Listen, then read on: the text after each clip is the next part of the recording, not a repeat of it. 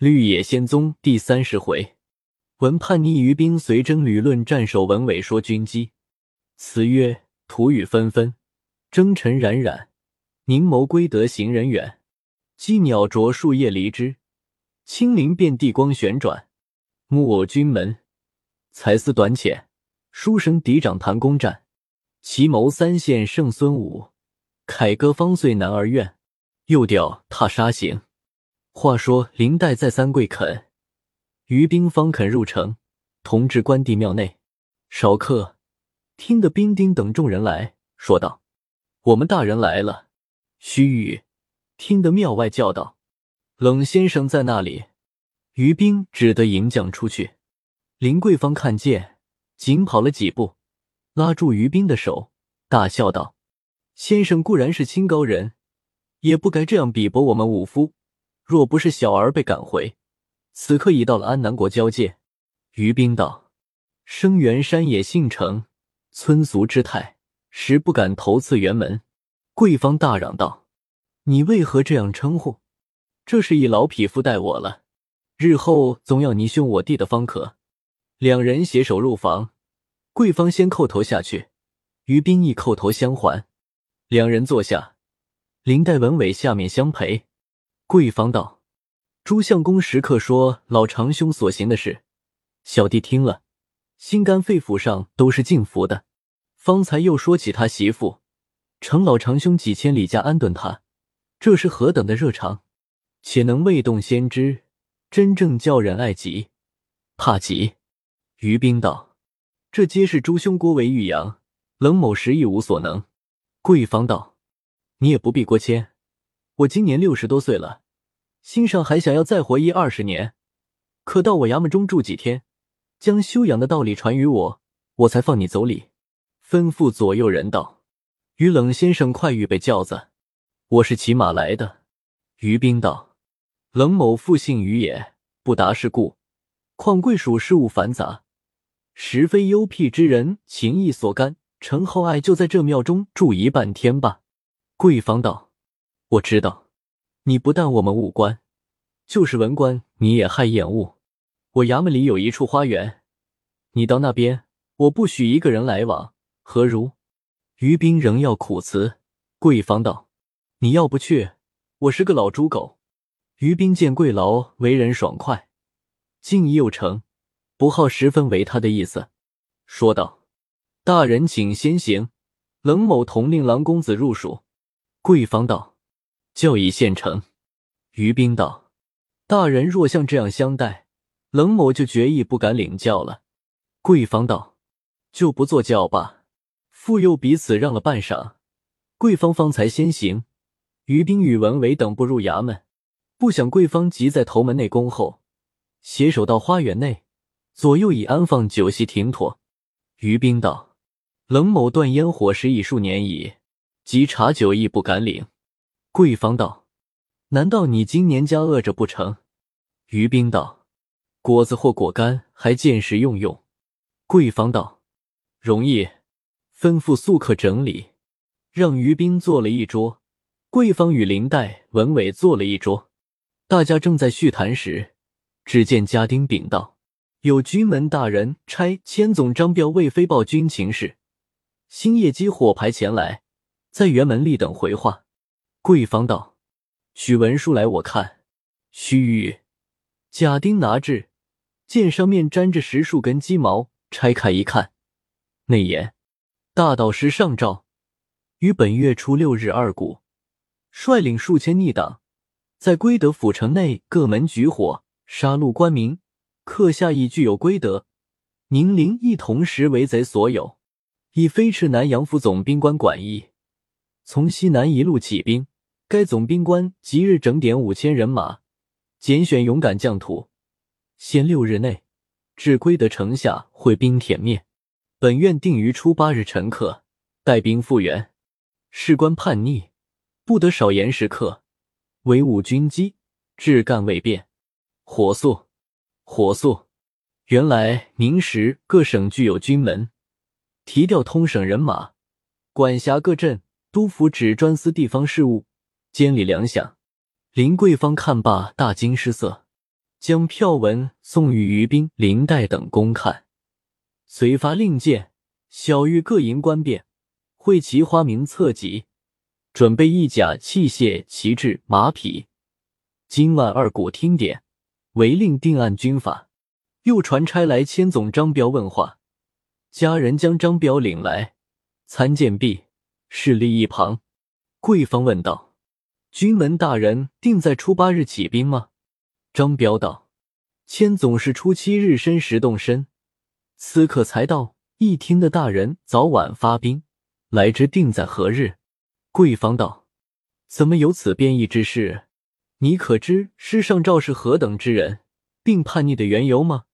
张彪道：“这时上诏是初六二鼓，在归德城内起手，陈克生息即到开封。午时，陈留县借道奸细一人，系师上召七兄，叫蒋冲因在省城探听动静，并在陈留。我家黄贡生与他奸要不如法，嚼起口来。”黄贡生不能容忍，使行出手。陈留县立即所拿家训，使之师上召根由。陈留县星夜解到开封，军门同巡抚二位大人会审，口供与陈留县所问皆同。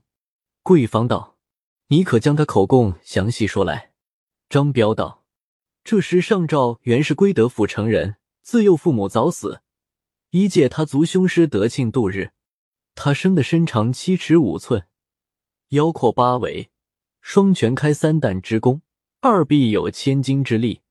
从十九岁便在赌钱场中寻觅衣食，旅行殴斗伤人，被地方官逐离境外。后来便在各府剧游走。宁陵县中有父子几人，姓蒋名字兴，原是跑马卖蟹人家。他有个闺女，名唤蒋金花。十五六岁时遇一性情的女尼僧，说她有后妃之相，就住在蒋家。传与蒋金花一部妖书，名《法源秘录》，内多呼风唤雨、斗人草马之术。这尼姑又闲行市镇，看见帅上诏，说他龙行虎步，将来可做天子。因此蒋自心听秦尼的话，招他做了女婿，与金华相配。又嫌宁陵地近省城。不便做事，迁移在张德府歙县山中居住，从地中掘出银二三十万两，借此招纳四方无赖之徒，无所不为。数年间逆党满一垦，各州县乡堡村庄镇，具有窝家，潜藏叛贼头目，干办打劫财物，引诱于人。师上赵因归德是他祖居，所以归德党最多。二年前又从社居搬回。在归德左近居住。本月初六日二鼓时候，率领贼众一齐发作，官吏尽被杀害，将归德聚住。宁陵亦系同时内外协应为所得，事关重大，求大人即刻起兵。贵方道：“我知道了，吩咐家丁用心打发他酒饭。”张千总出去。朱文伟道：“幸亏我家中人离才散，若在于城。”又担一番惊险。贵方向于冰道：“小丑跳梁，劫夺城县，正是小弟等出力报效的时候。老长兄能替朱相公分忧，就不能与小弟出个主见？”于兵道：“冷早于如，未贤军旅，城下问，诚恐有负所托。然杀贼安民，正是替天行道。我寻思已久，要就这件事，成就几个人。”只是一件，冷某若去，只可我们三人知道，只怕大人家丁传出冷于冰名姓，那时我即不辞而去矣。还望欲行戒狱，不是冷某夸口说，只是略施小计，管教大人马到攻城。贵方喜出望外，连忙出席，顿首叩谢道：“隐埋老长兄名姓，都交在小弟身上。”一面吩咐中军官。先选二十名精细兵丁，此刻起身，在归德、开封两处打探军情，陆续通报，传其父参游手、牵把等官。小唐听点，登后别了于兵，升堂拣选随征官将，复到教场点齐人马，至四鼓回衙。于兵道：“我与令郎诸兄同骑马去。”桂芳道：“小儿向曾学习弓马，就是到两阵前，一刀一枪，也还勉强去得。诸相公瘦弱书生，教他做什么？一且衙门无人照管。”文伟道：“我去时一无所用。”于兵道：“我这你和林公子同去，有个深意在内，你苦失此机会，恐无出人头地之日了。”文伟连忙改口道：“晚生虽一无所用，也正要看看两镇对垒的世面。”桂芳道：“他去了，衙门内外无人奈何。”于冰道：“外事有承办官员，内是托一二老练家人，尚有何虑？”况此去不过月余，就要收工。非是我冷某藐视人，请你蒋金花具有邪法幻术，亮军门和管镇台还未必平的了那时上诏。贵方大喜道：“运筹帷幄，决胜千里，原倚赖着老兄。既着诸相共去，便同去走遭。到天明祭旗放炮，人马向东南进发。走了一日夜。”探子报道，军门大人初八日起兵，如今还在睢州道上安营，未敢亲近。原来这军门姓胡，名宗宪，是个文进士出身，做得极好的师傅，八股尤为精妙。系严世蕃长子严谷之妻表舅也，已做到兵部尚书，素有名士之称。他闲都重不自在，求补外任。严嵩保举他做了河南军门。只会吃酒作诗文，究竟一无实践，是个胆小不过的人，因此才躲在睢州道上安营，听候归德的动静。贵方闻之，心上想到：既然军门停驻睢州，我且先会巡抚，亦未为迟。于是将人马扎住，跟二三人入城。巡抚曹邦甫接入衙门，叙说目下贼情，言师上诏连日分兵。以拔下邑、永城、虞城等处，各差贼将镇守；又于归德城外东南北三面，各安了三座营盘，为四方策应，使我兵不能攻城。又于城两面安了八座连营，防开封各路人马。已有二三万贼众聚守沿黄河一带，并永城地方，各安重兵阻绝东南两省救应，声势甚是猖獗。传言早晚来攻打开封，两位老镇台又未到。胡大人领兵离开封百余里，就在睢州道上安营，按兵不动。一任叛贼攻取左晋州县。今早圣旨到，着军门火速进剿，玉帝办理粮草，参赞军机。是这样单言十日，圣上责问下来，该如何复奏？帝刻下委员于各州县催办粮草。也不过三两日内就到军前。贵方道：“据大人所言，这时上诏竟有调度，非寻常草寇可比。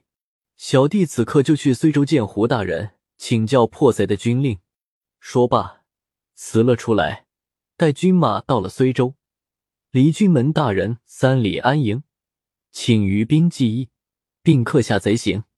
于兵道：“四大人见过军门后，自有理会。”贵方到军门营前禀见胡宗宪，礼毕，贵方列坐一旁。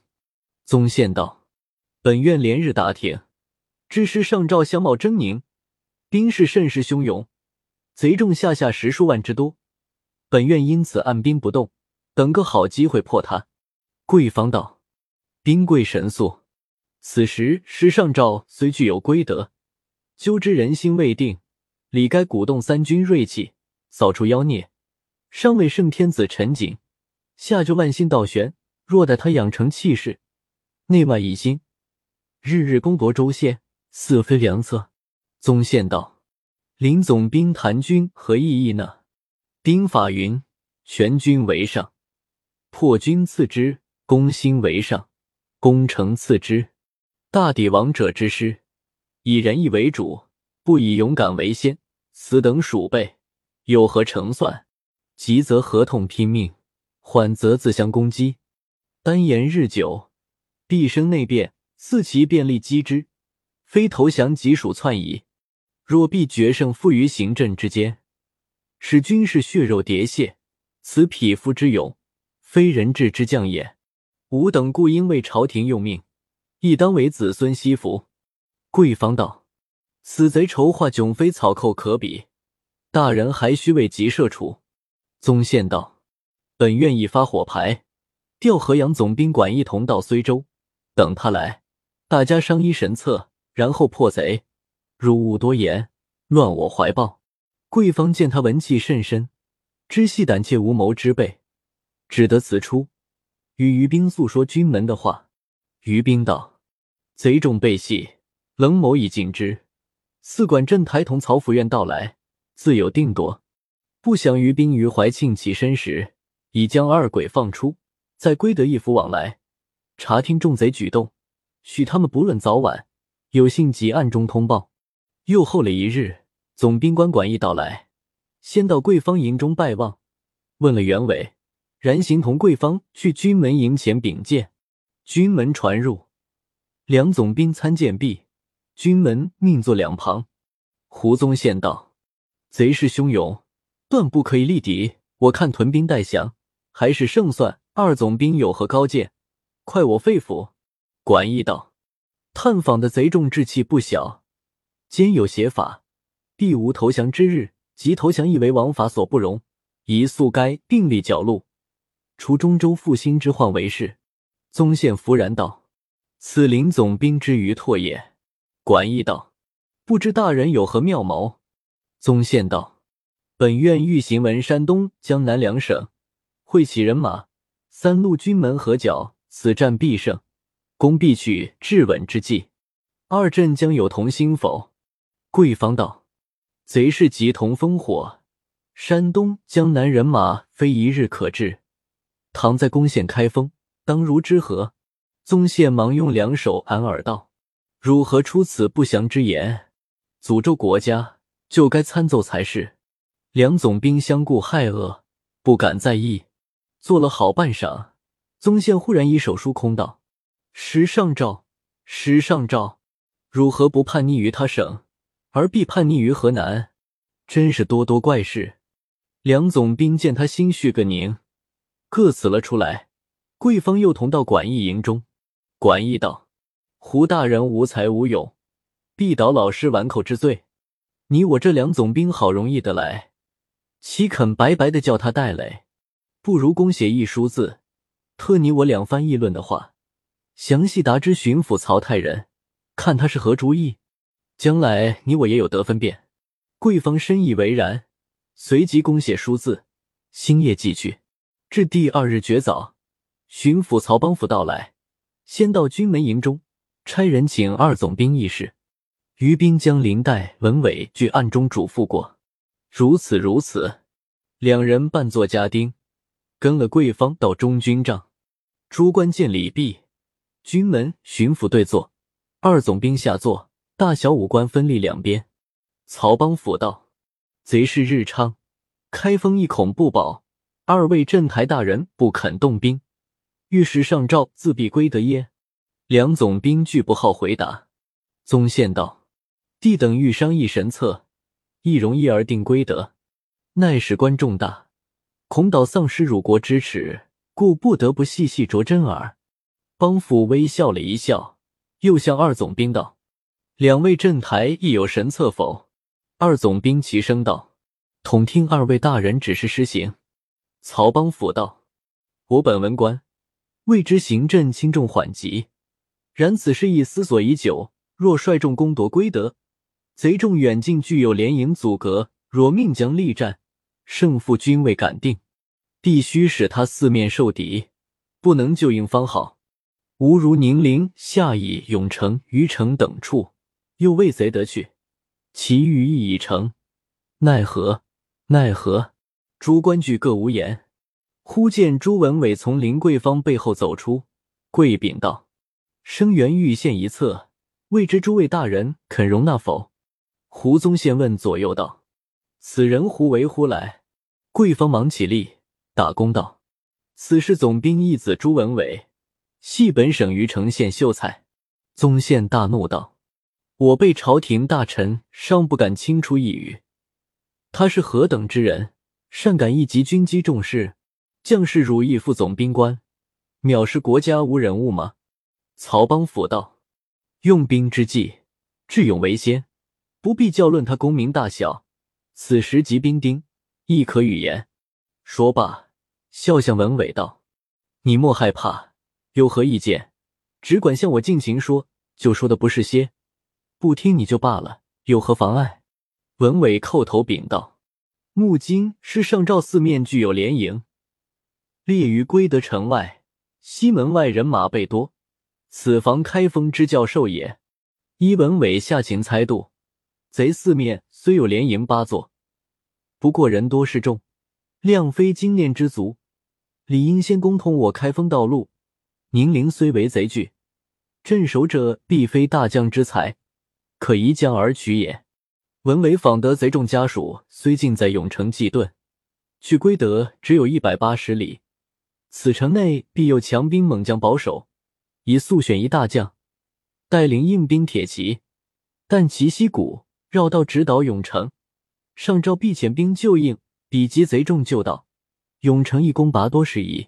永城既得，归德贼众人人心内具有妻子信念，势必心智惶惑。战守皆不肯尽力，然未攻永城之前，必须先遣一将引兵攻打宁陵，使贼人无暇议我之后，再着勇将三四员，命一大将统之，带兵直趋归德，攻其西面连营，却断断不可全攻，或攻西北，或攻西南，只攻一营，一营破，则七营定必牵动，复用一二将带兵。遥为观望，四其七营教授时，赶来尽力合击。贼众不知有伏兵多少，必散败走归德矣。此时须趁势急勒兵归德城外，佯为攻打之势，十彼不暇救应诸路，孤留于城下邑不攻。四永城、宁陵两处成功后，则西北正东俱为我有，就以破永城之兵攻下邑，以破宁陵之兵攻于城。二城练无才智之人把守，破之最易。二城破后，沿河守御贼众，可不战而散。大人可一边遣将接应诸路，一边起合营大兵攻归德。师上诏四面援绝，虽欲逃走，已无路矣。庸于知县，未知各位大人以为何如？曹邦甫拍手大笑道：“此通盘打算，较围魏救赵之策。”更为灵便敏捷，我亦曾昼夜思索，必须如此，使贼人前功一朝尽废。只是想不到嫩般调度耳，真是圣天子鸿福，出此智谋之事。但还有一件，我倒要问你：贼众妻子果都在永城吗？文伟道：“此系至真至确。生源何敢在军前乱道，做不保首领之事？”曹邦甫道：“永城一破。”归得贼众之心必乱，此策最妙。然大众妻子竞技一城，城内强兵自备多他处，而猛将定必有数人镇守。这必须以武勇绝伦、智谋兼全之将，方克胜任，少有差池。不但自己送了性命，且误国家大事不浅，而于城下已拒不能攻夺。说罢，向帐上帐下普行一看，道。那位将军敢当此任？众将官无一应者。又见林总兵背后走出金刚般一大汉，跪禀道：“生源愿去立功，若得不了永城，情愿将首级号令辕门，为无勇无才望应大任者借。”曹邦甫向众官道：“大哉言乎？”又笑问道：“看你这仪表，实可以夺昆仑，拔赵志。”你且说，你又系何人？林桂芳欠身道：“这是小弟长子林黛。”曹邦甫亦欠身拱手道：“智勇之士，尽出一门。我看琳琅汉仗雄伟，气可吞牛，定有拔山钢鼎之勇。此去必成大功。今朱秀才之谋，计在必行。李和一齐发作，方使逆贼前后不能照应。老镇台就与令郎拨三千人马。暗倒永城。攻城之日，我与胡大人自行保提，攻打西面连营责任也不在屈永城之下。须得英勇大将方可胜此巨任。两镇台属下，谁人敢去？管义道：“小弟愿领本部人马效力。”帮府道：“老镇台亲去，剩余十万甲兵，小弟无忧矣。”贵方道：“小弟去攻打宁陵。”帮府道：“宁陵不用启动老镇台，前两员将被带一千人马及足，镇台可带兵接应令郎。”倒是第一要务，管镇台只有本部五千人马，攻打贼营八座，实势不足。看来再有一二勇将统兵接应袭击，方为万全。话未完，忽见中军帐下闪出两个武官，跪禀道：“小将一系军门左营参将罗奇贤，一系辕门效力守备吕于纯，情愿接应管大人，只是没有人马。”帮府道。就将胡大人麾下人马拨与你三千罪便，何用别求？宗宪满面怒容，说道：“曹大人以巡抚而兼军门，足令人倾羡之至。只是此番若胜，自使其功；设或不胜，其罪归谁？”帮府大笑道：“以孔明之贤智，上言成败利钝不能逆赌，帮府何人？安敢保其必胜？”智言以巡抚而兼军门，是以狂悖责备小弟。但小弟既为朝廷臣子，理应尽心报国，无分彼此。胜败非所计也。日前奉旨，着小弟参赞军机，就是今日提调人马，亦职分所应为。今与大人讲明，胜则大人之功，败则曹某与二总兵认罪。若大人按兵观望，小弟不敢闻命。宗宪面红耳赤，勉强应道：“小弟亦不敢贪人之功，以为以利，只求免一日之虞而已。”帮府又向林黛道：“兵贵神速，迟则机械。公子可回尊公营内，整点人马，即刻起行。”又向文伟道：“你系主谋之人，若得凯旋，其功不小。”众人散出，帮府又作崔宗宪发了令箭。点三千兵与罗奇贤等，复到二总兵营内，打发各路兵将起身，然后入睢州城公馆内发货牌催督军饷。胡宗宪在营内一无所事，守着自真壶二三把酣饮接他而已。正是秀才嫡长谈军务，巡抚虚心用妙谋，诸将舍命凭巨寇，军门拼命自真壶。